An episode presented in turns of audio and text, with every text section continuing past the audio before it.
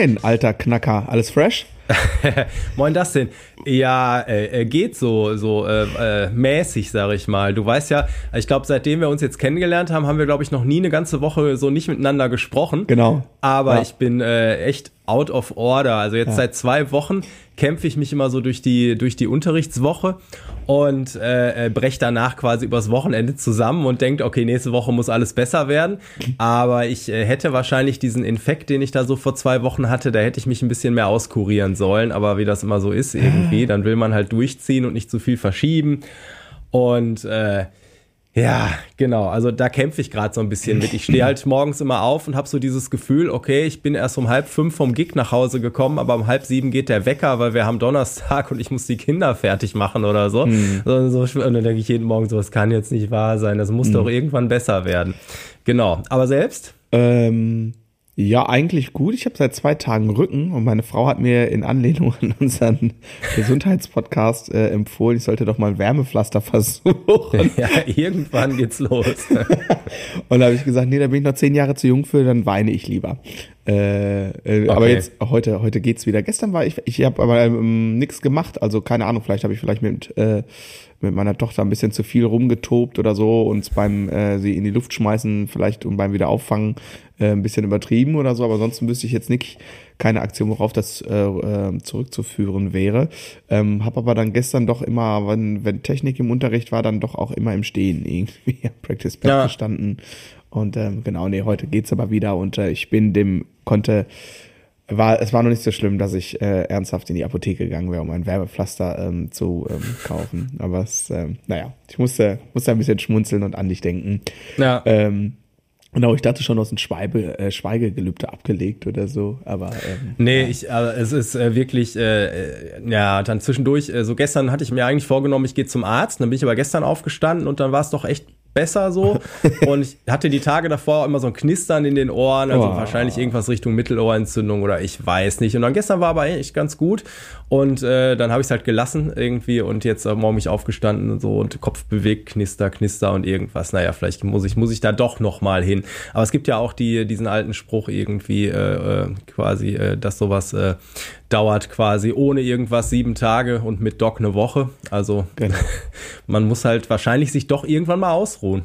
Ja, wobei ich glaube, das, was, was dich jetzt ereilt, hat ja äh, offensichtlich, so wie ich vorhin schon sagte, äh, ja auch andere Leute schon ereilt. Und ich glaube, du hast einfach es ist im Grunde genommen egal, was du machst. Tee trinken, ja. jetzt hätte ich fast schon wieder Avocado-Tee gesagt, ich meine natürlich Ingwer-Tee. und, äh, und es wird äh, länger dauern als die Erkältung, die du so äh, sonst bisher hattest. Ähm, ja. So, das ist, was ich vermute. Achtung, äh, gefährliches medizinisches Halbwissen. Ja, das ist ja auch das, was man bei allen Schülerinnen und Schülern genau. dieses Jahr mitkriegt. Und ja. äh, also wir sind hier auch nicht die einzige Familie, wo seit ge gefühlt seit November irgendwie nicht mehr alle gesund waren und es gibt sich irgendwie alles immer die Klinke in die Hand. Ja. Totale Katastrophe. Das geht dann so äh, auf die Dauer doch äh, irgendwie an die, an die Reserven. Aber mhm. egal. Ja. Das, äh, ja. Jetzt sind wir ja im Podcast, jetzt ist ja alles gut. Ich habe mich auf jeden Fall gefreut, ja. mal äh, nicht einen Morgen einfach nur dahin zu siechen, sondern mal was Vernünftiges zu tun. Ja, sehr schön. Endlich wieder produktiv sein.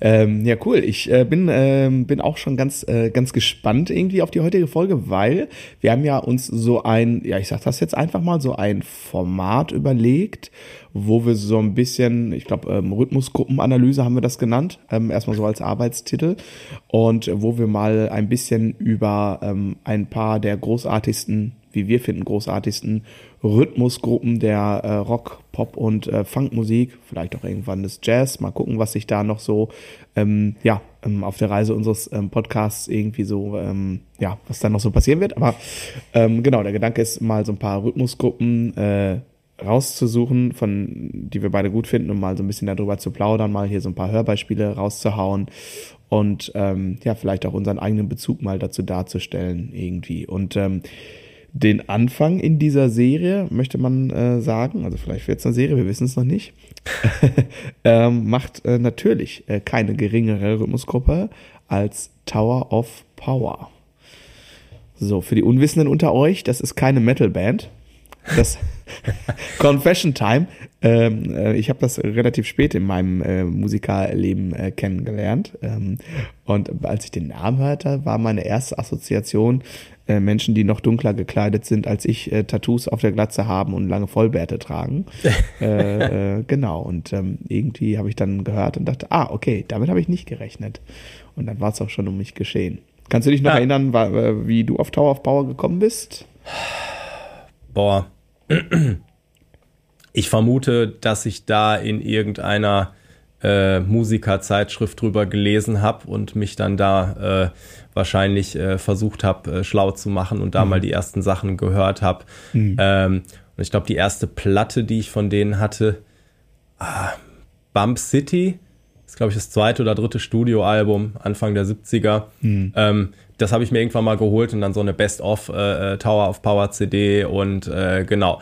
Und äh, genau, also der Name, da könnte man denken, äh, dass das ist ja jetzt ähm, äh, äh, aus der härteren Schiene. Mhm. Ähm, aber Tower of Power gelten ja so als eine der größten Funk-Bands aller Zeiten. Und was ganz lustig ist, weil die beiden Gründungsmitglieder, äh, die beiden Saxophonisten, die ähm, haben das eigentlich ganz klar als Soul-Band gegründet und sehen das bis heute, glaube ich, auch. Also der, der verbliebene äh, Gründer sieht es, glaube ich, auch immer noch so. Mhm. Ähm, und die hatten vorher halt zu zweit auch eine Band, die hießen halt die Motowns, womit mhm. alles gesagt ist, ne? Und äh, also, dass die halt Soul gemacht haben und äh, dass, äh, dass die aber heute als größte Funk-Band somit äh, gelten, die über Jahrzehnte im Business war und auch immer noch unterwegs ist. Äh, das hat halt mit äh, natürlich mit dem Schlagzeuger äh, David äh, Garibaldi und äh, Francis äh, Rocco Prestia zu tun äh, am Bass, äh, die einfach dieses ultra funkige äh, da noch noch rein reingebracht haben. Ne? Ähm, neben natürlich sind die Bläsersätze und so auch alles total funky synkopiert etc. pp. Genau. Aber ähm, genau, also ich kann mich nicht mehr, ich hatte nicht den einen Aha-Moment. Ich vermute, mhm. dass das irgendwann so auf der Reise, wo man dann so mehr als die Musik seiner Jugend entdeckt hat, so nach und nach äh, ja. irgendwo da der Kontakt stattgefunden hat. Mhm. Und okay. aber die sind eben, ich glaube, die waren halt auch zu gut und zu komplex als Band, um den ganz großen kommerziellen Erfolg zu haben. Die haben immer mal Sachen im Radio gehabt gehabt und sowas, ne? Aber es ist schon irgendwie auch, ähm, das fand letztens äh, ein, ein Podcast-Hörer, hatte mir da was zugeschrieben, äh, da, da haben wir von Musikermusik gesprochen oder mhm. ich und er hatte den Podcast mit seiner Frau gehört und die fand diesen Begriff ganz abwegig äh, oder, oder lustig, weiß ich gar nicht mehr, ne? Mhm. Auf jeden Fall dieses Musikermusik, was soll das sein, ne? Mhm. Aber es ist halt irgendwie, wenn, sagen wir mal, wenn, wenn Musik einfach jetzt nicht nur eins zu eins den Radioformaten folgt, ne? Und äh, Tower of mhm. Power ist definitiv tanzbar und irgendwas, aber es ist jetzt auch in Teilen halt vielleicht dann doch äh, komplexer, als die Radiolandschaft das teilweise äh, so haben möchte eigentlich. Mhm. Wobei natürlich die Radiolandschaft äh, äh, schon eine harte Pauschalisierung ist, weil das ja, haben wir schon ein paar Mal auch so ein bisschen gekreuzt im, äh, hier im Podcast. Ähm, das ist ja so, dass ähm, also wir hier zum Beispiel in Deutschland im, im, in der Mainstream-Kultur ja wirklich momentan eine Monokultur haben. Also da ja. kannst du ja wirklich äh, ähm, ja, weiß nicht, einen halben Tag mal recorden und ähm, dann wirst du sehr viele Schemen äh, wiederfinden ähm, in, in, in den gleichen, also ähm, sehr unterschiedliche Songs mit sehr gleichen Schemen wiederfinden, bis hin dazu, dass sich die neuen, oh jetzt meine ich wieder richtig unbeliebt, die neuen deutschen Popsänger irgendwie ähm, fast alle gleich aussehen und sich da noch die gleichen Klamotten anziehen irgendwie und den gleichen Friseur haben. Da, da gab es mal den einen oder anderen schönen Beitrag auch von äh, Jan Böhmermann. Grüße gehen raus an der Stelle. Ähm, verlinken wir hier mal. Kennst du das? Kennst du das? Ähm, ja, oh, habe ich nicht gesehen. Oh, das ist richtig gut, richtig gut. Aber äh, ich will jetzt gar nicht so abrenten, aber äh, worauf ich ähm, abheben möchte, es gibt natürlich ähm, in Europa, also in anderen Ländern, ähm, ja. ist das ganz anders ähm, dargestellt, quasi wie öffentliches Radio funktioniert. Frankreich fällt mir als erstes ein mit der ähm, Nationalquote ähm, und äh, tatsächlich ähm, ähm, auch die USA. Ne? Also da ist in den USA hast du halt äh, eine sehr breite Hip-Hop-Front. Du hast auch natürlich Radiopop, aber auch Bands, die so ja, ich sag das jetzt mal so, äh, Musik für Musiker in Anführungsstrichen machen. Also Bands, die halt Sachen machen, die länger als zweieinhalb Minuten sind und mehr als drei Akkorde haben und äh, irgendwie der Drummer vielleicht auch noch mal ein bisschen was anderes wie ein Four on the Floor Groove spielt. Das findet da tatsächlich dann auch doch noch in den Charts statt. Also, ähm, also auch in den allgemeinen Mainstream-Charts. Ne? Also ähm, mein Lieblingsbeispiel ist, ähm, das äh, letzte Album von der Dave Matthews Band, ich glaube, das von 2019 ja, da, die haben so eine Single-Auskopplung. Das muss man bei Dave Matthews Band natürlich immer ja. in fünf An äh, Anführungsstrichen machen. Also das war schon Platz vier der Single-Charts, ne? Und es ist trotzdem irgendwie ein siebeneinhalbminütiges Stück mit einem Metrumwechsel und bla, ne? Und ähm, das hat wahrscheinlich irgendwie ein bisschen mit der Konstellation und diesen ganzen Musikergewerkschaften zu tun und wer da was wie verdient, keine Ahnung. Ähm, aber man muss immer aufpassen, dass man das quasi nicht so äh, generalisiert über die, die ganze Welt sozusagen. Nee, ne? ich, ich wollte eher ja auf meine Erfahrungen mit dem deutschen Radio natürlich ja. abzielen. Und ja. du hast recht, sobald du in die Niederlande oder nach Frankreich über die Grenze fährst, äh, kann, kann man Radio auch wieder guten Gewissens äh, mehr anmachen, ja, als jetzt Fall. bei uns die Hauptkanäle zumindest, ja. sage ich mal. Ne? Ja, ja, genau. Genau, aber eben dieses, dieses, äh, genau, also sie waren jetzt nie die Megaband, äh, die, die äh, quasi rauf und runter gespielt wurde überall, auch wenn sie ihre, ihre Hits hatten, die aber teilweise natürlich auch schon ein paar Jahrzehnte zurückliegen, so, ne, gerade mhm. in den, in den äh, Anfangszeiten. Und äh, deswegen ist auch immer noch, erlebe ich auch im Unterricht, ähm, dass, dass es natürlich äh, doch eine Menge Leute gibt, die auch, auch Ältere, die die jetzt nicht unbedingt kennen, aber dann total drauf abfahren, wenn sie sie einmal entdeckt haben. So, ne? Natürlich. So. Und wie, wie ich finde, zu Recht drauf abfahren. Also äh, das äh, ist schon okay, das gut zu finden, ne? ja. ähm, genau. Wobei wahrscheinlich auch kein, keine, äh, also ähm, sage ich jetzt mal so, von dem, was ich so ähm, kenne von Tower of Power, äh, das ist natürlich überhaupt gar keine leichte Kost. Ähm, also als, als Bassanfänger ähm, ähm, denke ich äh, alleine an das, äh, an das Riff von äh, What is Hip und denke, no way. Also da muss ich ja da muss ich ja ins Fingergym sozusagen. Ja. Also, das ist, äh, wie funktioniert denn das? Also, ich gehe mal davon aus, der spielt alles mit dem Finger, so wenn ich den Sound zu hören, ne? Ja, ja, ja, das ist so der Prototyp für den Finger-Style-Funk irgendwie, ne, wo mhm. du die ganze Zeit Sechzehntel durchballerst, ne, und dann ist, ist äh, natürlich nicht nur in den Basslinien, aber auch in der ganzen Band, in den Bläsersätzen und so, äh, hast halt alles sehr synkopiert, das heißt mhm. viel mit Offbeats, ne, Klar. und ähm, dann, dann blubbern da die Sechzehntel halt so vor sich hin, ne, und du spielst teilweise ganze Takte, wo du mal irgendwo eine vorgezogene äh, Taktmitte oder einen vorgezogenen Taktschwerpunkt hast, wo du mal eine Sechzehntel weglässt, äh, um damit das einmal kurz hüpft, ne, mhm. Und dann ansonsten brettern da die Sechzehntel durch. Also mhm. da kann man auf jeden Fall, äh, ist das eine Form von, von rechter Hand äh, Fitnessstudio, um seinen Wechselschlag endlich an den, äh, an den Start zu kriegen. Ja. Komm, ich mach mal direkt, ich habe gerade What is Hip, habe ich gesagt, ne? Ich mach's mhm. mal direkt an.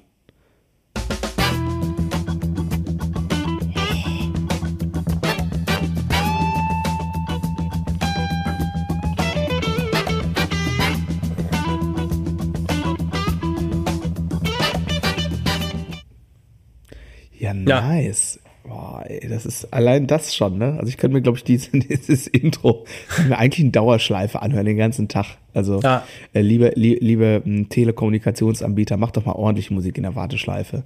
Ja, lass uns mal einen Aufruf starten. Mehr Tower V. Äh, Genius, Genius. Äh, genau das, was, was du gerade gesagt hast, ne? Mit dieser 16. Linie irgendwie. Genau. Mhm. Ohne Punkt und Komma. Mhm. Und dann immer diese Staccato-Bläser-Einsätze, mhm. ne? Und dann hast du halt ganz oft auch noch, dass, äh, dass der Typ mit dem Bariton-Sax irgendwie auch noch solche funkigen Sub-Bass-Linien, sag ich mal, quasi, weil der auch relativ tief ist, da noch gegen und reinspielt und so, ne? Und äh, es war ja eh so, dass die, die, ähm, die Bläser-Section da auch immer sehr im Vordergrund steht, weil eben die beiden Typen, die die Band gegründet haben, waren eben die Saxophonisten. Und ähm, die haben ja auch als, als äh, die, ähm, äh, die Tower of Power Horns haben die ja auch für äh, alles, was Rang und Namen hat, äh, Platten eingespielt und, äh, ne, und ähm, quasi auch den Sound dieser Band geprägt. Ne? Was, was ich mhm. ja auch sensationell finde. Ich meine, die sind immer noch unterwegs äh, und ich glaube, die haben über die, über die Jahre, die haben, glaube ich, Anfang der 70er angefangen ähm, und die haben über 60 Bandmitglieder quasi schon gehabt, ne, aber immer ihren Sound so ein bisschen behalten. Ne? Also mhm. das, das, das finde ich halt auch äh, sensationell irgendwie. Die haben mhm. zwar irgendwann, glaube ich, mal so ein bisschen sich äh, arg von Disco beeinflussen lassen zwischendurch. Den Umweg äh, hätten sie vielleicht, aber natürlich ist man immer natürlich auch Kind seiner Zeit so, ne? Und, und macht mhm. dann vielleicht auch so Strömungen mit und so. Und äh, genau, aber ich, also für mich ist natürlich der Sound äh, der Band auch diese Rhythmusgruppe, ne? Und ich glaube, dass äh, also äh, so aus Bassistensicht jetzt, ne? Und dann eben in Kombination mit diesen ganzen Bläser-Geschichten mhm. dann auf jeden Fall, wie man es gerade hier auch gehört hat. Und äh, auf dem Bass ist das dann zum Beispiel auch so, da blubbern diese Sechzehntel durch auf, auf, auf dem Grundton und dann geht's mal auf die Tiefe, äh, auf die hohe oder die tiefe Oktave, äh, um quasi genau in dem Moment halt die Bläser-Kicks noch mitzunehmen. Und äh, man spielt zwar die ganze Zeit E, E, E, E, aber dann mal ein E und E. Und äh, dann äh, hat man es auch schon so, ne? Sehr schön, sehr schön, sehr schön. Daraus mache ich auf jeden Fall mal ein GIF. ich sehe seh mich schon auf Instagram auf deinem ah, Kanal, ja, danke. Yeah, super. yes, allein dafür hat es sich heute gelohnt, aufzustehen. ähm, ja, cool. Also, ähm, um mal direkt, ähm, um hier auch mal wieder die Drummer zurück ins Boot zu holen. Der Name ist jetzt schon zwei, dreimal gefallen äh, ähm, im Rahmen äh, der Aufzeichnung hier. Äh, David Garibaldi. Ähm, Im Leben eines Schlagzeugers oder einer Schlagzeugerin ähm, kommt der Moment, wo ich hier im Unterricht mal sowas sage, so, und jetzt Paradiddle. Und dann gibt es Menschen, die haben das schon irgendwie so ein bisschen dann so recherchiert, YouTube, dies, das, und äh, die wissen so grob irgendwie, was das ist. Die wissen dann vielleicht noch nicht warum und bipapo. Und dann gibt es einfach äh, Leute, die wissen noch gar nicht, was das ist. Aber die meisten fragen dann irgendwann mal so, ähm, warum eigentlich? Und dann sage ich immer, weil David Garibaldi. Ja, zum Beispiel. Aber erklär mir doch nochmal, was Paradiddle sind. Okay, ähm, der Single Paradiddle ist eins der ja, offiziellen Rudiments. Es gibt so weiß ich nicht, insgesamt so 40 offizielle Rudiments. Das sind, ähm, ich sage mal, ähm, Handsätze, Schlagabfolgen, die also den Handsatz, die Rhythmik und die Dynamik quasi schon ähm, innehaben. Also ein Single Stroke Roll ist ein Rudiment, ein Double Stroke Roll ist ein Rudiment, ähm, Single Paradiddle, Double Paradiddle, dann gibt's die ganzen Roll Rudiments, Five Stroke Roll, bla bla bla bla bla bla bla. Bla bla bla, also sowas wie rechts, links, rechts oder was, dass du eine ja, Anweisung genau. hast, welche Hand wie in welcher Reihenfolge. Genau, also der Single Paradiddle ist rechts, links, äh, rechts, rechts, links, rechts, links, links und der jeweils erste Schlag ähm, der Vierergruppe kriegt einen Akzent und dann ist es ein Single Paradiddle. Und ähm, okay. genau, und ähm, es gibt so ein paar Attribute, die man äh, David ähm, Garibaldis Spiel ähm, zuordnen kann. Und eins dieser Attribute ist, dass er der absolute Paradiddle-König ist. Also das ist ähm, ähm ob das äh, äh, historisch betrachtet, ob er wirklich der Erste war, der das so krass benutzt hat, don't know, aber ähm, also sämtliche Fachliteratur, ähm, ähm, also seitens der Schlagzeugzeitschriften und so, bezieht sich quasi immer darauf, dass er einer von denjenigen ist, die das äh, quasi im Spiel so, im Groove-Spiel so, ähm, ja, ähm, mit erfunden haben oder geprägt haben, ganz stark. Und äh, David Garibaldi ist ja jetzt nun auch schon dreimal sieben. Ähm, dann, ne, also dass der definitiv mal ähm, Generationen von, von Drummern irgendwie in Sachen Funk geprägt hat, ist, glaube ich, überhaupt nicht so weit ausgeholt. Ne? Genau. Und ähm, das sage ich immer so äh, spaßeshalber, warum und wofür. Und dann sage ich immer David Garibaldi. Und dann ist das natürlich klar, in einem Elfjährigen und David Garibaldi, das, das braucht noch ein bisschen Zeit, äh, bis er dann so reift, um, um sowas cool zu finden. Aber wenn, wenn man sich nur das Drumming dann anguckt oder sich aufs Drumming fokussiert und jetzt mal quasi so diese Old-Fashioned Funk-Style-Sache einfach mal außen vor lässt, äh, findet eigentlich jeder Drummer und jede Drummerin instant Gefallen an dem, was der da so tut. Ne? Genau, also das mal, ähm, das mal so vom Zug vorneweg. Ähm, andere Attribute, die einem natürlich dann sofort einfallen, ist ähm, also das andere Ding, was er auch nicht erfunden hat, aber sicherlich einer ähm, der ähm, ersten, mit der ersten, weil die es richtig krass populär gemacht haben, ähm, ist natürlich Linear Drumming. Linear Drumming meint, dass du, wenn du, äh, du hast ja eine Vorstellung davon, wie so ein Groove funktioniert, ne? Ja. Backbeat. Ja, genau. Und dann spielst du ja mit der Hi-Hat irgendwie so durchgängig und dann kommt die Bassdrum da drauf und die Snare kommt irgendwie da drauf und manchmal auch ein bisschen dazwischen. Und Linear Drumming ist, wenn du quasi mit den Füßen Handschläge ersetzt und keine Klänge gleichzeitig erklingen. Also du hast nicht rechte Hand und rechter Fuß zusammen oder rechte und linke Hand zusammen, sondern immer nacheinander. Also du spielst mehr oder weniger quasi so ein permanentes Sechzehntel-Pattern, aber kein Gliedmaß ähm, schlägt oder tritt zur gleichen Zeit. Ähm, es ergänzt sich quasi dann äh, komplementär, sagt man. Ne? Mhm. Genau. Und das ist natürlich koordinativ nicht ganz, ganz ohne. Also das ist nicht das, womit man anfängt am Schlagzeug. ähm, genau, aber das ist etwas, wofür ähm, David ähm, Garibaldis Spiel definitiv ähm, sehr, sehr, sehr bekannt ist. Da gibt es auch ein ganz fantastisches, schon sehr altes, aber trotzdem immer noch genauso fantastisches Buch namens Future Sounds. Habe ich auch äh, wirklich viel, viel, viel mitgemacht. Ich glaube, das hat drei oder vier Kaffeeflecken, so viele. Also ich, es gibt nur zwei Bücher, die ich, glaube ich, noch, noch mehr beackert habe als dieses sozusagen. Aber Ähm, für alle, die mal so ein bisschen in Sachen Funk Drumming mal ähm, und Linear Drumming mal ein bisschen schnuppern wollen, immer noch eine absolute Empfehlung. Ist ein tolles Buch. Ne? Ja. Okay. Jetzt hast du ja ähm, äh, quasi bei der ersten Rhythmusgruppenanalyse, die wir hier mal so äh, testen wollen, äh, diese mhm. Band auf den Schild gehoben. Äh, mhm. Wie, wie, ist denn dein äh, Berührungspunkt mit denen? Also wann hast du die entdeckt? Äh, spät. also für, ähm, das, ist das spät? Ich weiß es nicht. Im Studium. Am, ja, Jan. Wolfing kam rein irgendwie ähm, und sagte, hier, auschecken bitte. So, und dann hatte ich erst dieses, hä, Metalband, was geht mir bei Jan? Was ist denn da los? Ja, äh, und dann, ah, hm, okay, oh, hm, was ist denn da zur Hölle los? Genau, und ähm, das, das tatsächlich war äh, Drummers Institute, war mein erster Berührungspunkt äh, mit ähm, Tower of Power, kannte ich vorher nicht. Mhm. Und dann hatte ich aber auch das Glück, also der kam irgendwie damit so um die Ecke hier, das müssen wir auschecken, wir machen mal hier so ein bisschen Linear Drumming und ähm, Pipapo. Und dann waren die, ich glaube, vier oder fünf Wochen später original in Deutschland bei den Leverkusener Jazztagen. Ja. Und da war ich da und das war natürlich wow. Und ähm, also das hat mich so unglaublich umgehauen und äh, ja, auch beeinflusst. Kann man gar nicht anders sagen. Also ähm, ich fand das ganz beeindruckend, weil ich ja ähm, ich hatte ja durch, mein, durch meine, ähm, an, also durch meine zwei Lieblingsbands, da gibt's ja eine davon, da werden wir sicherlich auch mal irgendwann eine Rhythmusgruppenanalyse zu machen. Ähm, genau, und da habe ich, also ich war dem Funk ja durchaus nie abgeneigt, ganz im Gegenteil, ähm, aber natürlich immer eher so in Symbiose mit Rockmusik. Ne? Ah. Ähm, und das war ja, das ist da ja überhaupt nicht so der Fall. Das ist wirklich Funk, so wie man, wie man sich Funk irgendwie vorstellt. Und, ähm, und David Garibaldi war auch, glaube ich, der, ja, sicher, der erste Drummer, oder so vielleicht so ein bisschen so Drummers Drummer, der mich irgendwie beeindruckt hat. Also so im Sinne von, für mich gab es halt im Wesentlichen äh, äh, Dave Grohl, Taylor Hawkins, Chad Smith, ähm, Tree Cool, Travis Barker, das war äh, Joy Jordison auch mal in den ganz harten Phasen. Ähm, das waren so die Drummer, die mich am Anfang so richtig so ne, ähm, gepackt haben. Aber der erste so, ich sag jetzt mal, Virtuoso, in, in, äh, ne, immer in Anführungsstrichen.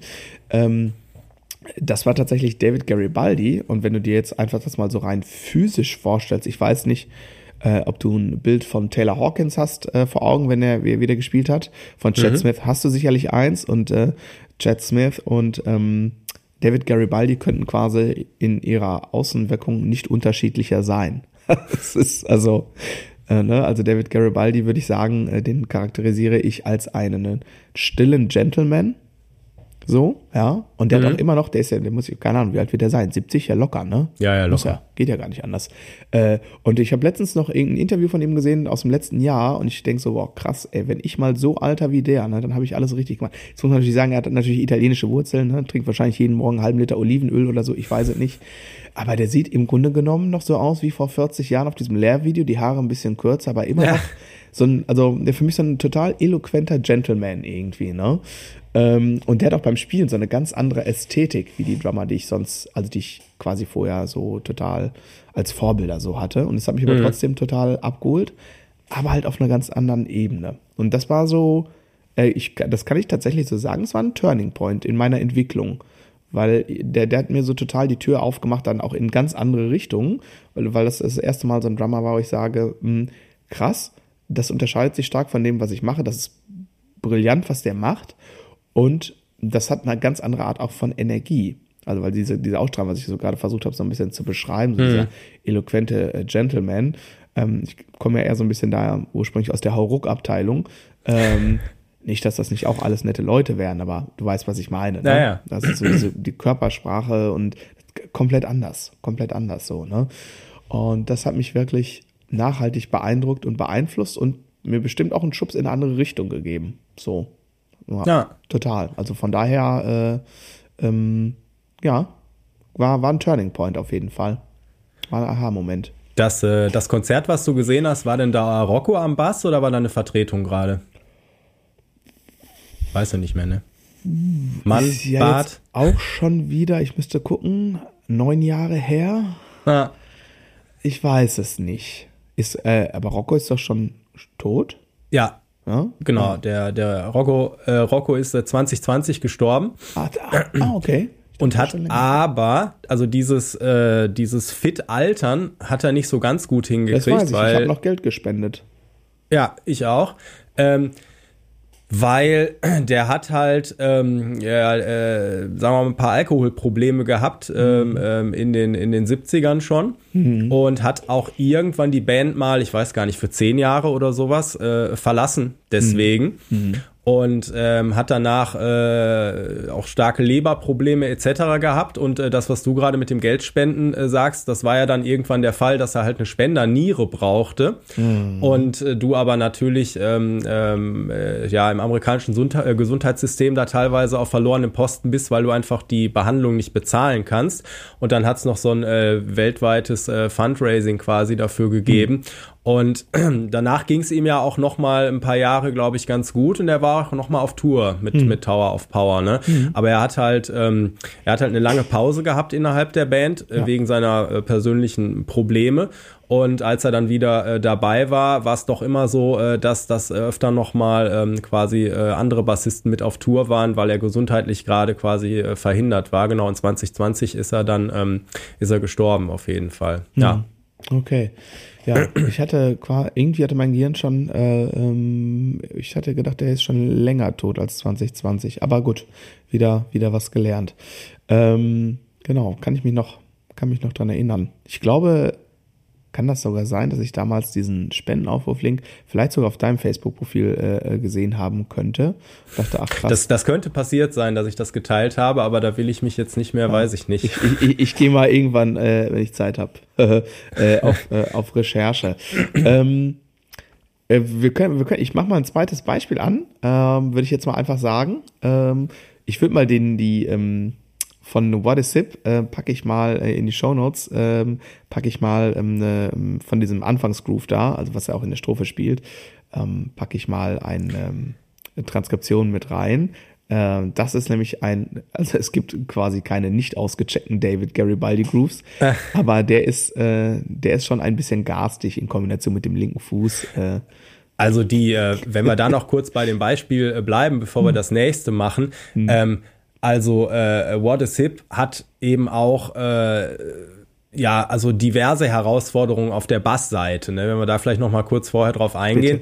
Ähm, ja, du, du ballerst halt diese Sechzehntel durch und dann ist halt zum Beispiel ähm, oft ein Riesenproblem so äh, für äh, äh, Schüler, Schülerinnen, da gerade auf dem Puls zu bleiben, so, ne, weil man dann so, so sich vornimmt, okay, so 16 Sechzehntel, dann muss ich wieder auf der nächsten Eins sein. Und das ist natürlich eine Menge Zeit, ähm, ähm, so ähm, äh, da ist halt eine Menge Zeit, sag ich mal, äh, vom, vom, vom Raster zu rutschen, so ein bisschen. Ne? Und deswegen ist halt wichtig, äh, sagen wir mal, zumindest den, den Puls immer ein bisschen zu betonen, auch für sich beim Üben. So ähm, ist das eine, eine wichtige Sache, dass man da da da da da da da da da da da so ein bisschen für sich selber da drin hat und man hört es auch äh, ähm, äh, nicht nur da, sondern, was hatte ich letztens schon mal im Podcast erzählt, hier Deantown, ne, äh, Wolfpack, da ist das auch, wenn man da die isolierte äh, Bassspur hört vom äh, Anfang, wo auch nur nur Sechzehntel durchgespielt werden. Da kann man irgendwo mittendrin anmachen und nach zwei, drei Pulsschlägen hast du den Puls und kannst mit dem Kopf nicken, weil du das einfach in der nackten Basslinie schon hörst. Ne? Mhm. Ähm, genau, also um da reinzukommen, dann schön konstant äh, den Wechselschlag machen mit äh, Zeigefinger, Mittelfinger ist wichtig und dann ist total wichtig, ähm, dass man bei diesen Sechzehntellinien ähm, sich also oft hat man, dann übt man so, so total vertrackte Sechzehntel, schnelle Sechzehntel Grooves und dann klappt das nicht so. Man ist die ganze Zeit mit der Konzentration auf der linken Hand und überlegt, wie man die Töne dann noch anders greifen könnte etc. Und ähm, hat keine Aufmerksamkeit dafür, dass man in der rechten Hand nicht immer den perfekten, also den perfekt gleichen Bewegungsablauf macht. Und das ist hier bei solchen äh, ähm, High-End-Geschichten äh, ist es dann total wichtig. Du hast letztens mal irgendwo auch in der Folge gesagt, wenn man irgendwas, äh, also man kann irgendwas wirklich, wenn man das jedes Mal gleich reproduzieren kann. Irgendwie, mhm. wie hattest du ja, das genau, formuliert? Genau. Irgendwie so, ne? Ja. Äh, genau. Und das ist hier auch total wichtig. Das heißt, du musst dir schon überlegen, okay, jetzt, äh, wenn ich diese, diesen Takt spiele oder so, ähm, welcher Finger ist der Führungsfinger, also welcher fängt an. Zum Beispiel immer mhm. mit dem Zeigefinger anfangen und äh, manchmal dann aber auch, okay, und, und wo nehme ich vielleicht mal absichtlich einen Finger zweimal, wenn da eine Lücke zwischen zwei Noten ist oder so, weil damit ich zum Beispiel mit dem Mittelfinger, wenn ich eine Oktave spiele, ähm, die ist ja von, wenn ich die Hand so auf dem Bass liegen habe, äh, ist die, die höhere Seite ist ja weiter weg quasi und mhm. bei den meisten Leuten ist ja der Mittelfinger dann doch länger als der Zeigefinger mhm. und dass du den längeren Finger zu der Seite ähm, zuordnest, die weiter weg ist. Also so Oktaven andersrum spielen, mit Zeigefinger auf der hohen Seite und auf der tiefen Seite. Mhm. Dann den Mittelfinger muss man die Hand so komisch verdrehen, so, mhm. ne? Und da muss man sich echt über Nuancen äh, Gedanken machen, um dann einen ähm, immer gleichen ähm, äh, Fingersatz in der rechten Hand zu haben, der von Takt mhm. zu Takt sich nicht jedes Mal ändert, weil dann hast du immer so Unsicherheitsmomente, wenn du es dreimal so gespielt hast und dann sagt dein Gefühl, ja, okay, und dann beim nächsten Mal kommst du auf einmal anders raus, selbst mhm. wenn es theoretisch funktionieren könnte mhm. ähm, und du dich auch durch so Sachen durchquälst, dass der kürzere Finger dann den hoch muss oder was. Das sind immer so Unsicherheitsmomente, wenn es mal so und mal so ist, so, ne? Mhm. Das, das sind auf jeden Fall ähm, äh, solche, solche Geschichten, ne? Ja, und, und was man auf jeden Fall am Start haben muss, äh, sind auch seine, seine, ähm, seine rhythmischen äh, äh, Sachen, ne? weil diese ganzen Synkopen, gerade auch im Sechzehntelbereich, also Synkope, die eigentlich unbetonten Zählzeiten betonen, also Offbeats, ne? Mhm. Ähm, dass, dass äh, wenn man da äh, anfängt zu schwanken, dann hat man äh, ganz äh, schnell äh, seine, seine Problemchen. Und bevor mhm. wir in das nächste Ding reinhören, äh, zeige ich euch einmal, was ein wichtiger äh, Aspekt äh, des Sounds im Bass ist. Mal eben kurz, ah, Bassanlage noch. Äh. Genau, weil, also, ähm, äh, Rocco hat selber äh, als Einflüsse Motown äh, genannt, äh, ganz klar. Dann ähm, äh, James Brown, aber auch so hier den Memphis-Kram, Stax Records und sowas. Und aber Motown auch ganz klar und wie gesagt die die äh, Vorgängerband, die die äh, Saxophonisten gegründet hatten, hieß halt auch The Motowns oder irgendwie so. Und James Jamerson von von Motown hatte vom Basssound her hatten die Bässe ja früher alle hinten diesen Aschenbecher, diese mhm. silberne Kappe und da war so Moosgummi oder Schaumstoff drunter, ne, dass der, dass der Basssound einfach so ein bisschen gedämpfter war, ja. weil in den Anfangszeiten, als der E-Bass erfunden wurde, wollte man eigentlich, dass das in erster Linie so klingt wie ein Kontrabass, nur einfacher zu spielen ist so ein mhm. bisschen, ne? Und ähm, diese äh, diese Dämpfung, die hat der Francis äh, Rocco äh, Prestia mit, mit seiner ähm, ähm, linken Hand gemacht. Äh, man kennt so Palm-Muting, wo man den Handballen der rechten Band, äh, Hand auf die Seite legt und dann klingt die Seite eben nicht so, sondern man legt den Handballen rechts auf die Seite, ganz am Ende der Seite und drückt, schlägt dann zum Beispiel mit dem Daumen an. Yeah. Ne, das ist ohne Muting und das ist dann Palm-Muting, ne? Mhm. Äh, da, oder Reggae-Daumen hört man auch manchmal im Deutschen. Das kennen die meisten. Ähm, mhm. Aber diese linke Technik, äh, linke Handtechnik äh, hatte ich vor Tower of Power auch noch nie gesehen.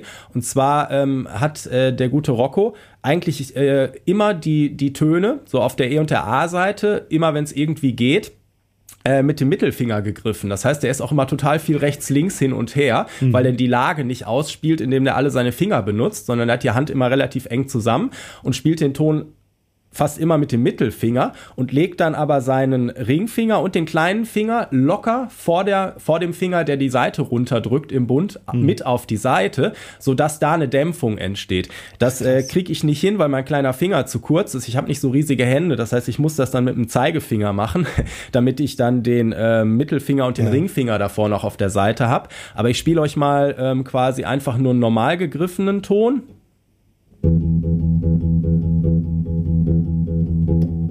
Und jetzt lege ich mal die Finger davor auf die Seite. Yeah. Hat direkt den Vibe. Genau, und es ist halt ein echt ein Riesenunterschied.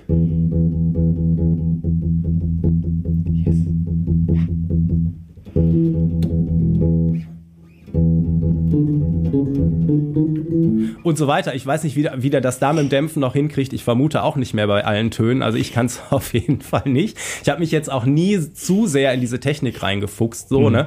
Ähm, aber das äh, hör, äh, achtet da mal bei den weiteren Hörbeispielen drauf, auf diesen gemuteten äh, Sound, äh, der dann da äh, durch die linke Hand erzeugt wird. Und das ist ähnlich wie bei Jamerson ähm, wo ich äh, das erlebt habe, ähm, äh, so als ich das äh, als Anfänger quasi äh, die ersten Male versucht habe zu spielen. Da konnte ich zwar irgendwann die Linie spielen, das hat sich fürchterlich angehört, weil ich einfach so äh, das auf dem Bass mit einem ganz modernen Sound gemacht habe und so und dann klingt es einfach auch nach nach too much teilweise, ne? Also diese diese diese abgedämpften kürzeren Töne sind eben auch Teil der Geschichte, dass dass dass es nicht over the top ist, wenn du die ganze Zeit Sechzehntel durchballerst, sondern dass das dann etwas dezenter wird und dann eben den den äh, ja einfach dann sich mit dem anderen ähm, äh, mit den anderen Sachen gut verbinden kann, ohne dass es zu voll wirkt. Ja. So, ne? Weißt du, was ich meine? Ja, total. Äh, funktioniert natürlich nur, wenn man es präzise macht. Weil sobald du anfängst, Staccato zu spielen und es sitzt nicht so ganz da, wo es sein soll, ist es. Ja. Äh, ne? Ich würde aber, weil du das gerade mit dem Sound so angesprochen hast, man kann das so gut in dem Intro von What is Hip hören. Ich würde tatsächlich ja. noch mal einmal äh, das auch noch mal ähm, einmal anschalten.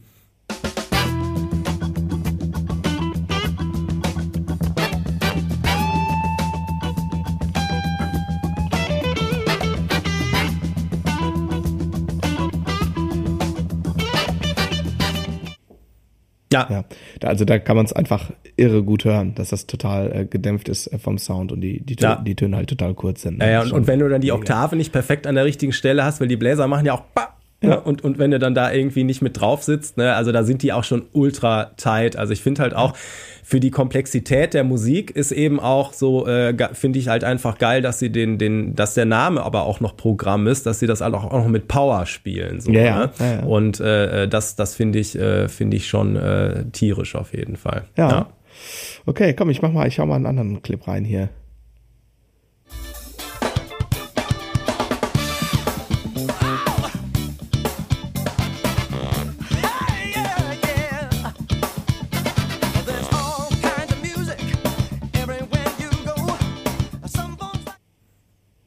Ja.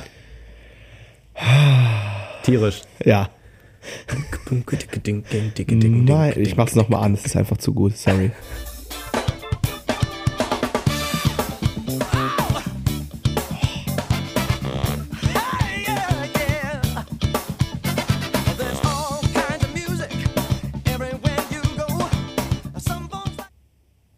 Ah, einfach herrlich. Einfach herrlich. Was ist das einfach für ein, ja, ist einfach schön. Ja, also da hört man jetzt auch noch äh, im, im Bass auf jeden Fall eine ganze Menge ähm, äh, Dead Notes ne? ähm, äh, von, von, von Francis äh, Rocco Prestia gibt's auch auf äh, YouTube. Ähm, äh, findet man, der hat auch irgendwann mal so eine Leer-VHS-Kassette gemacht. Gibt es von David Garibaldi auch. Genau. Und ähm, äh, die findest du auch auf YouTube und so, wo mhm. er auch seinen Style zeigt und mhm. so, äh, ziemlich cool. Und ähm, genau, was wollte ich denn jetzt gerade sagen?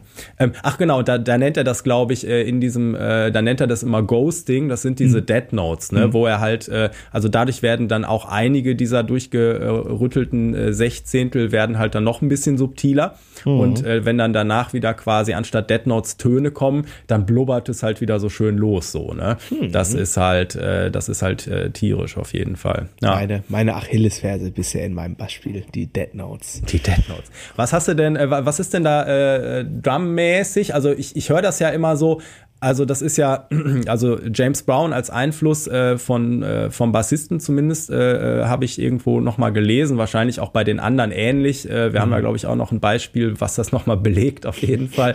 Ähm, und ähm, äh, James Brown hat ja mal gesagt, dass er seine Band wie ein großes Schlagzeug einsetzt. So jeder hm. spielt so seinen Rhythmus, hm. ne? Und wenn du dann, wenn jeder seinen Rhythmus spielt, konsequent, hm. und du baust das große Ganze zusammen, dann halt so, hast du halt diese tierischen Grooves, so, hm. ne? Und äh, das, das finde ich, das hörst du hier immer total äh, so, du hast diese Basslinie, dann hast du dieses Bariton-Sax, was irgendwie bop, bop, immer irgendwelche hm. Sachen spielt, die Gitarre und so ein bisschen unten drunter da, da, da ähm, köcheln diese, diese ganzen Schlagzeug-Sechzehntel so für mich immer vor sich hin, so mhm. mit äh, äh, Variation hier, auch Ghost Notes da und irgendwas. Und das ist aber so ein bisschen wie, ähm, wie äh, so, äh, ja, weiß ich nicht, äh, so das, ähm, na, wie sagt man hier, wenn man so eine Wand, so Klinker, also das, was in die Fugen geht und alles zusammenhält, quasi, ja. so, ne? Das ist so für mich so ein bisschen dann. Äh, der Mörtel, die Drums, die das alles da zusammenhalten. Ne?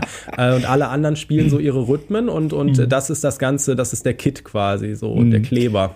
Ja, ähm, er spielt halt total busy, ne? Also ja. ähm, ich habe jetzt ähm, keins der drei, also äh, What a Sip irgendwie habe ich irgendwie durfte ich auch schon ein paar Mal irgendwie mal spielen und so äh, ähm, äh, mit Coverbands. Ähm, und ähm, genau, ich habe jetzt aber keine, ähm, keine Transkription jetzt hier für diesen 15-Sekunden-Schnipsel ähm, gemacht. Aber du hörst, egal welchen äh, Track du anmachst, äh, mit Ausnahme der ein, zwei Quotenballaden, die Tower of Power auch haben, ähm, hörst du halt diese Attribute, die ich vorhin schon sagte, ähm, Also sehr, sehr, sehr viele äh, Paradiddle-Stickings, ähm, auch permutierte Paradiddle-Stickings, ähm, sehr, sehr, sehr viele lineare Patterns, ähm, Ghost Notes noch und nöcher, Stichwort Two-Level-Playing. Ähm, Gary Baldi ist auch bekannt für, ähm, das habe ich mir bei ihm quasi abgeguckt. Der ist nicht der Einzige, der das macht, aber so im Sinne von, ähm, dass du die ähm, Lautstärke-Distanz zwischen einer Ghost Note und dem Backbeat wirklich sehr, sehr, sehr, sehr deutlich machst. Also, mhm. wenn du das mal einmal visuell vorstellst, hier ist dein Low-Level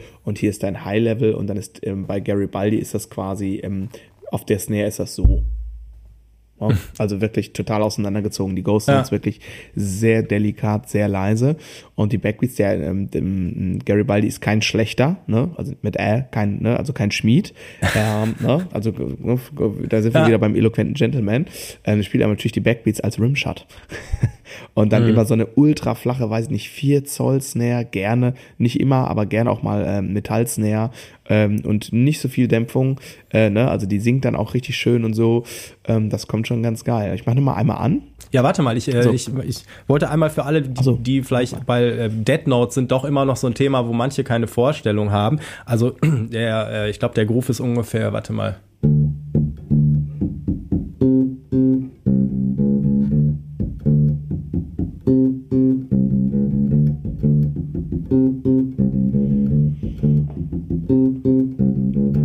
Und wenn ich halt, äh, wenn man halt die Seite anschlägt, ohne die mhm. äh, linke Hand runterzudrücken und aber trotzdem die Finger flach auf der Seite zu haben, dann kriegt man halt nur dieses perkussive Plöck. Und äh, genau, da könnt ihr auch noch mal äh, drauf hören. Ähm, genau, und äh, sorry, ich kann das jetzt, äh, ich, ich frage mich sowieso, also weil auch bei ihm klingen die Oktaven manchmal so gedämpft. Ich vermute, der Mann hat einfach wieder doppelt so große Hände wie ich, weil ich, äh, wenn ich, äh, also wenn ich das mal probiere, so, dann kriege ich so die tiefen Sachen auch gedämpft. Aber ich glaube, die hohen Sachen äh, sind bei ihm auch nicht immer, immer so abgedämpft. Aber es ist trotzdem unfassbar, dieser Sound, tierisch. Ich ja. mach nochmal an.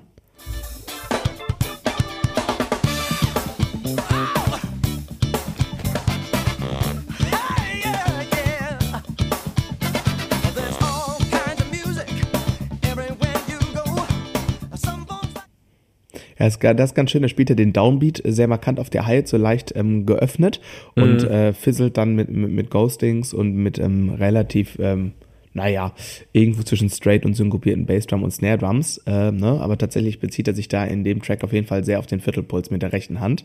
Mhm. Äh, ich will nicht sagen, äh, Gary Baldi äh, untypisch, äh, aber das ist äh, passiert eher seltener so. Also wenn ich das, äh, ich sag mal, ich kann, wie alle kenne ich natürlich auch dieses Best-of-Album. Wenn du da zehn Tracks gehört hast, gibt es, würde ich sagen, zwei, wo das passiert und acht, wo was anderes passiert.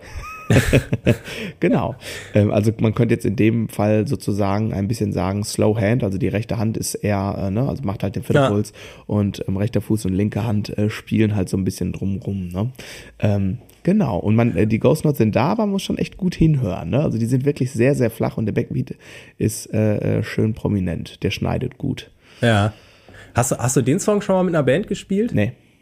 Weil ich, ich, ich frage mich immer, das, das sind ja quasi zwei Tempi, also so fühle ich das zumindest, dass das äh, Intro-Ding, mhm. da kommt ja so ein, äh, wo Bläser und Drums spielen immer so eine Triole oder, mhm. oder auf jeden Fall drei Noten und der und dann kommen immer, äh, kommt immer so ein Abschlag, also da da ga, da da ga, da da ga, ne? Also Schlagzeug immer du bum, ga, und dann kommt der Bass so hinterher und äh, das ist halt, äh, ja, da sind ja halt im Prinzip so Dreiergruppen, ne? Immer, mhm. also dappata, dappata, dappata, dappata, nur dass mhm. die zweite Dreiergruppe quasi nur die erste Note gespielt wird. Mhm. Und wenn dann aber der Groove anfängt, Schlagzeug mit, mit der äh, funkigen Gitarre, dann ist das mhm. ein anderes Tempo. Mhm. Und ich habe ewig versucht, das auszuzählen mhm. und habe dann irgendwann gedacht, okay, ich glaube, die haben einfach nur, die haben dieses Intro, äh, entweder haben sie es, äh, die, die spielen das ja auch live so. Ich glaube, die fühlen dann einfach ab der Eins sofort das andere Tempo, keine Ahnung. Mhm. Hätte mich jetzt interessiert interessiert, ob du gesagt hast, ja, das musst du so durchzählen, dann kannst du da durch. Nee, habe ich äh, tatsächlich, äh, äh, bin ich überhaupt nicht im Thema mit dem, äh, mit dem Song.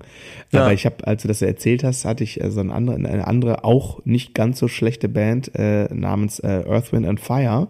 Da gibt's so eine ganz schöne Live-DVD, live auf dem Montreux Festival. Äh, und ähm, Earth and Fire Live ist auf jeden Fall auch eine totale Macht. Ja. Äh, und da spielen die, die spielen den ersten Song irgendwie und dann spielt die Band äh, unisono so einen Lauf und macht so einen Ritter Dando.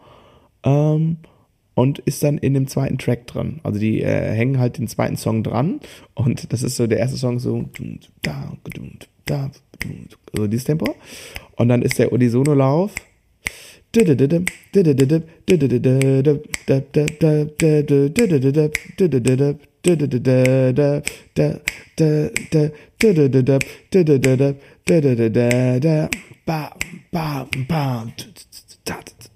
ja.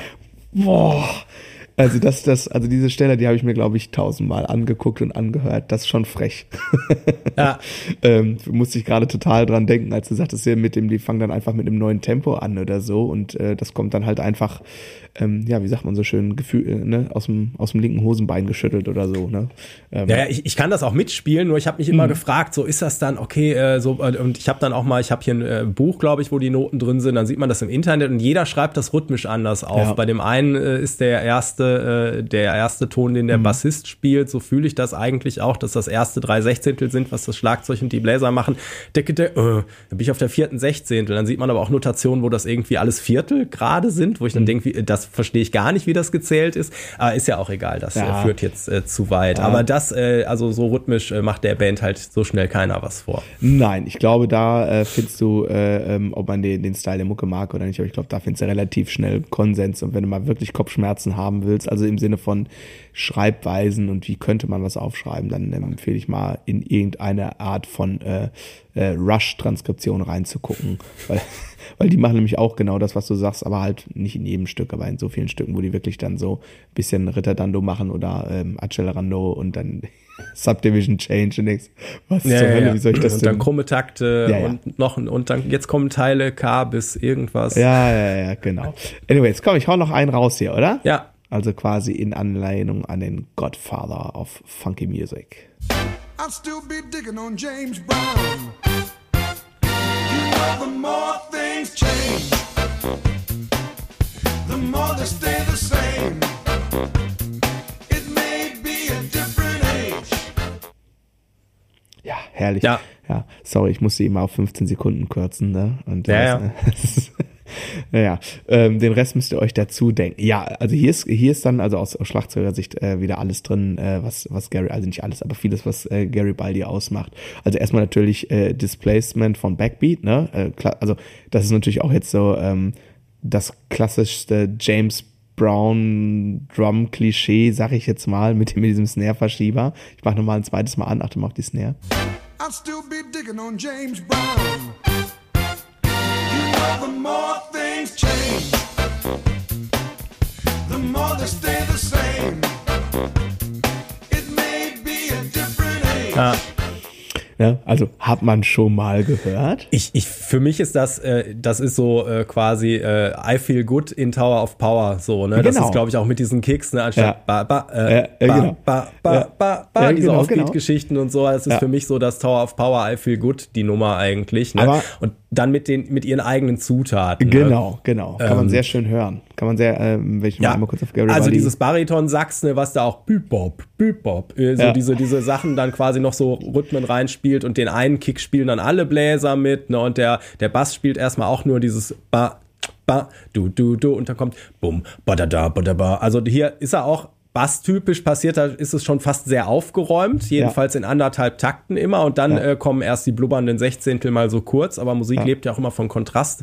Ne, das heißt, er hat natürlich mhm. nicht nur Songs äh, äh, immer alle Sechzehntel Zählzeiten durchgeballert, sondern natürlich auch mal irgendwie für Kontrast gesorgt und so. Das hört man dann hier mehr. Ja, mhm. Mhm. ja bei Garibaldi konntest du auf jeden Fall ein paar Paradiddle-Stickings direkt raushören und, und so diese teillineare Parts wieder. Also wirklich wirklich, wirklich tierisch ähm, und total toll. Und ich meine, mein Gehirn führt gerade den ganzen Song die ganze Zeit fort.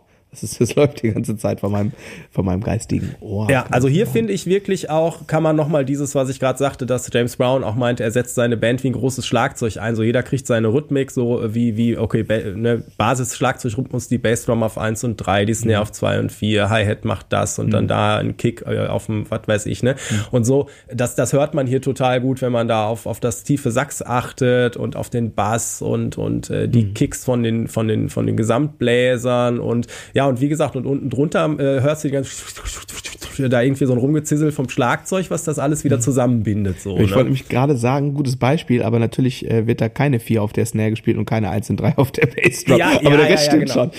Genau, ah, genau. Nee, das war jetzt nur, also das wäre ja das Einfachste, äh, wie wie ein Schlagzeugrhythmus aufgebaut sein könnte. Es ist hier anders, aber natürlich trotzdem gleichmäßig. Also jeder hat irgendwie seine Rhythmik, ne? auch der Schlagzeuger und so.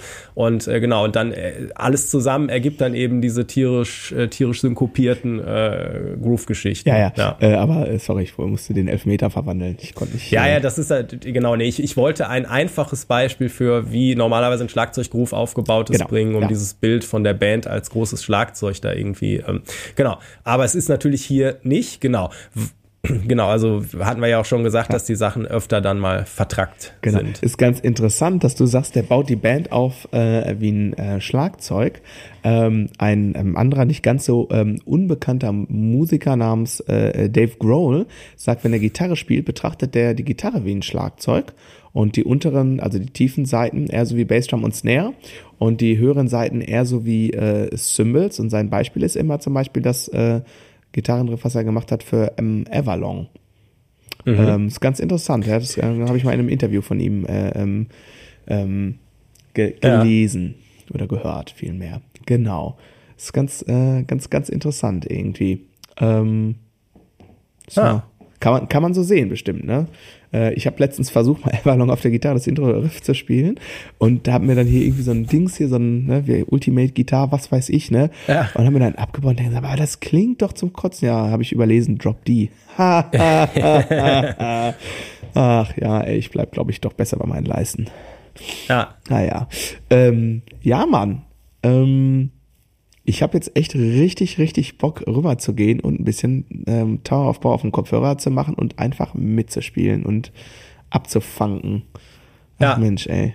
Ich, äh, ich glaube, ich werde auch, äh, äh, wenn ich das äh, Instrument in die Hand nehme, die nächsten Tage dem Fingerfunk verfallen und äh, da schön die Sechzehntel blubbern lassen. Sehr schön, sehr, sehr, sehr schön, sehr schön. Ähm, ich glaube, wir machen das nochmal mit so einer Rhythmusgruppenanalyse. Es macht irgendwie Spaß, ich finde es super. Ähm, wie, wie gerade gesagt, ich habe voll Bock jetzt gerade, ich bin jetzt total wieder eingetaucht irgendwie und äh, die ganze Zeit in meinem Gehirn laufen die ganzen anderen äh, Stücke irgendwie. Äh ja, das ist ja auch total schwer. Ne? Äh, eventuell gibt es jetzt Leute, die sagen, jetzt habt ihr drei Nummern rausgenommen, die sind gar nicht repräsentativ, ja, hättet die drei anderen nehmen müssen, da gibt's ja. jetzt so viele, äh, da ja. weiß man gar nicht, wo man anfangen soll. Ne? Und äh, dann gibt's wahrscheinlich auch wieder Leute, die dann eher puristisch da auf die Frühphase verweisen und sagen, das Klar. war das einzig wahre, alles was danach kam, etc. Aber ähm, genau. Schick, schick die Hater gute, ruhig zu mir. Genau. Die, äh, genau. Die gute Nachricht äh, für alle ist, dass ähm, jeder, der sich damit beschäftigen will, wird äh, im Internet aus der Jahrzehnte währenden Karriere äh, dieser, dieser Band äh, mehr Material finden, als ihr die nächsten zwei Wochen oder so hören könnt. Da könnte er wahrscheinlich zwei Jahre mit verbringen. Ja. Und äh, genau, fangt mal irgendwo an. Und äh, für Leute oder jetzt äh, Bassisten, Bassistinnen, die da mal anfangen wollen, was nachzuspielen, ähm, äh, tut euch selbst den Gefallen, erstmal echt schön langsam und äh, so, weil da die Geschwindigkeitssachen kann man nicht erzwingen, ähm, sondern da muss man echt äh, schön langsam anfangen und äh, so, ob man dann wirklich dieses Muting komplett durchziehen muss. Also ich habe da, da ich das selten mache, merke ich immer, wie meine Hand da relativ schnell verkrampft, weil so mit den die anderen Finger davor mit so halb runterdrücken und so, das ist ja immer Sachen, die ungewohnt sind, die macht man erstmal relativ äh, angespannt irgendwie. Ich bin mir sicher, wenn ich das jetzt regelmäßig machen würde, mal eine Zeit lang, dann ist das nicht das große Ding. Aber das ist auf jeden Fall schon echt anders für die, für die linke Hand, diesen Sound zu erzeugen. Hm, du hast gerade so schön gesagt, fangt einfach mal an. Also fangt, fangt mit einfach F mal an, genau. N T, sehr schön. ja. Fangt einfach mal an. Ähm, ich empfehle immer, ich bin ja ein großer Verfechter generell von ähm, Live Aufnahmen, DVDs, CDs. Also ich höre lieber Live-Version als Studio-Version ja. in der Regel. Und äh, checkt einfach auch mal, gucken auf YouTube äh, so ein, so ein ähm, volles Konzert, so anderthalb Stunden, taucht da mal ein bisschen ein. Ähm, auch wenn ihr ähm, aus dem Genre ähm, nicht ursprünglich kommt oder wenn das nicht ganz eure Baustelle ist, wobei ich glaube, dass wir hier natürlich eine relativ große Korrelation haben in einem Podcast, wo es ums Schlagzeug und Bassspielen geht. Ähm, ich glaube, da ist der Funk nie so ganz weit entfernt. Ähm, genau, aber falls, also, falls du da vielleicht hast du diese Band ja jetzt zum ersten Mal irgendwie gehört, gerade mit diesen 15 Sekunden Snippets, dann äh, geh nach YouTube und äh, gib ein Tower of Power live und dann gibt's da, ich glaube von Arte gibt's ein toll aufgenommenes äh, ganzes Konzert, dauert so circa 90 Minuten. Taucht da mal ein, da gibt's sehr, sehr, sehr, sehr viel zu gucken, zu bestaunen und ähm, einfach tolle, groovige, funkige Musik. Macht richtig gute Laune. Ich bin jetzt richtig aufgepumpt. Ja. Ich hoffe, du auch und, ähm, und ähm, dass du schnell wieder fit wirst. Also, ihr Wird Lieben, schon. Ähm, hast du noch was loszuwerden? Ähm, nö. Ja, dann. Ich würde sagen, das war eine runde Sache. Ja. Und ja. In diesem Sinne, ich mach mal alternatives Auto, weil es einfach ungeschlagen ist. Hauptsache fangt.